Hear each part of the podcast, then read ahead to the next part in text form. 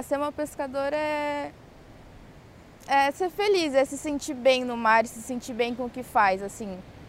Você pode ir pra rede, pode não pegar nenhum peixe, mas você se sente feliz de estar tá colocando o barco na água, de estar tá acordando com o dia, tudo isso. É, eu tenho muito orgulho de ser pescadora, de, de manter essa tradição, né, continuar levando. Falta alguém que nos olhe, assim, sabe?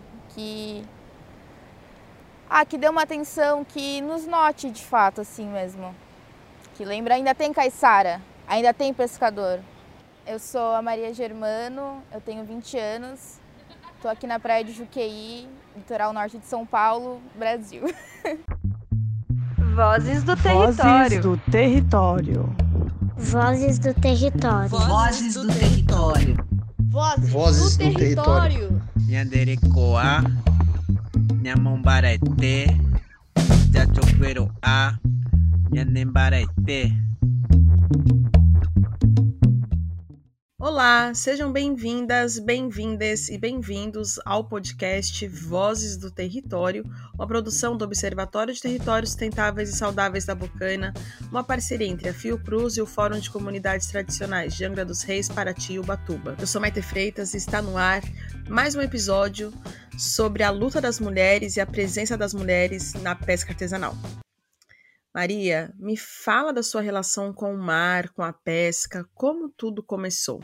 Eu cheguei aqui muito nova, na verdade, né? Com meses, eu morei num barco com meus pais, aqui na Barra do Una.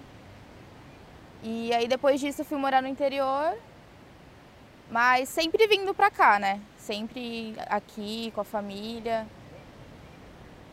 E há alguns anos eu vim definitivamente viver aqui. Aqui a vida é mais feliz, né? Totalmente. E o que significa ser pescadora e qual é a técnica que você mais utiliza? É onde eu me encontro, assim. Tanto pescando, nadando, surfando. Estando perto do mar é onde eu me sinto bem. Desde muito pequena sempre quis acompanhar ele, sempre gostei, sempre insisti para ir. E desde então esse gosto vem, vem crescendo junto comigo. Ah, significa muita coisa, assim, né? Ainda mais pelo fato de ser com meu pai. Eu acho que é um, é uma coisa assim que, que eu não quero deixar morrer, sabe? É, a técnica que a gente usa com mais frequência é rede de fundo. E tem noites que a gente sai para cassear, né? Que é correr de boiada, a gente fica do lado da rede e depois você colhe ali no mesmo instante, né? A rede de fundo a gente leva num dia e no outro dia vai visitar. Quais são as dificuldades que você encontra? Ah, ultimamente está difícil, né? É, não tem tanto peixe quanto antigamente, assim.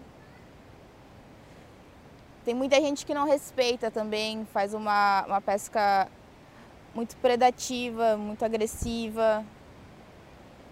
Não tem um cuidado, né? Não pensa no futuro. Tanto pequenos barcos que, por exemplo, vão até Alcatrazes, como os grandes barcos, barcos de arrasto, as traineiras. Eu acho que tudo isso é um pouco agressivo, assim, sabe?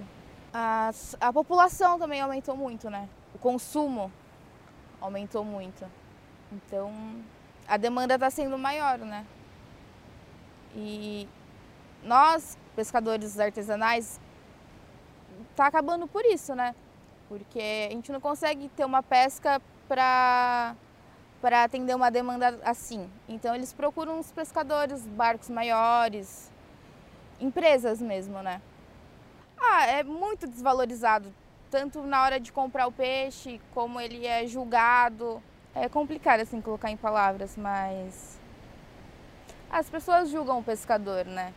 Assim, eu também por ser mulher, muitas vezes as pessoas acham que. Ah, o que, que você está fazendo no mar? Como que você gosta disso? Você.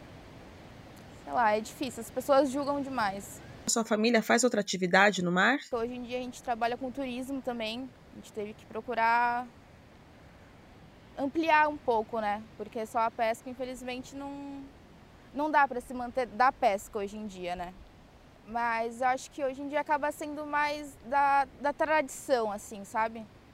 Porque, ah, infelizmente está acabando mesmo. Então a gente corre atrás de manter, de continuar e de passar para os próximos, né?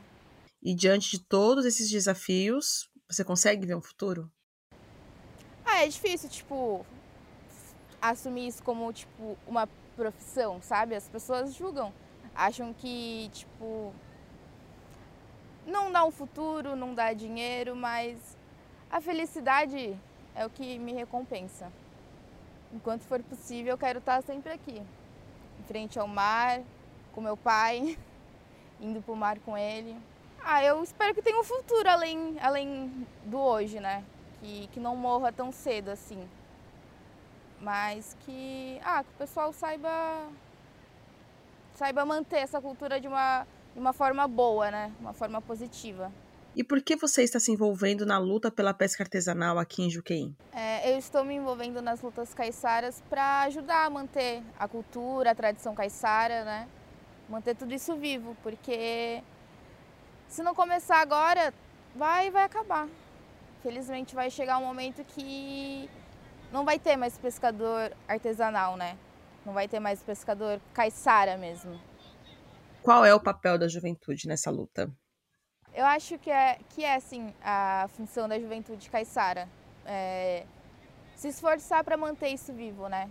Para passar para as próximas gerações e continuar, né? Não deixar acabar essa cultura. O episódio de hoje contou com a colaboração da Sabrina Moraes, que é uma das educadoras do projeto Redes. O projeto Redes é fruto de uma parceria com a Fiotec Fiocruz por meio do Observatório de Territórios Sustentáveis e Saudáveis da Bocaina, o OTS, do Fórum de Comunidades Tradicionais, o FCT, da Universidade Federal Fluminense, a UF, e da Universidade Estadual Paulista. Resultado de uma condicionante exigida à Petrobras pelo Licenciamento Ambiental Federal, conduzido pelo IBAMA, o projeto Redes é uma política pública conquistada por comunidades tradicionais pesqueiras impactadas por empreendimentos de petróleo e gás natural no litoral norte de São Paulo e no litoral sul do Rio de Janeiro. Siga as nossas redes e até o próximo episódio.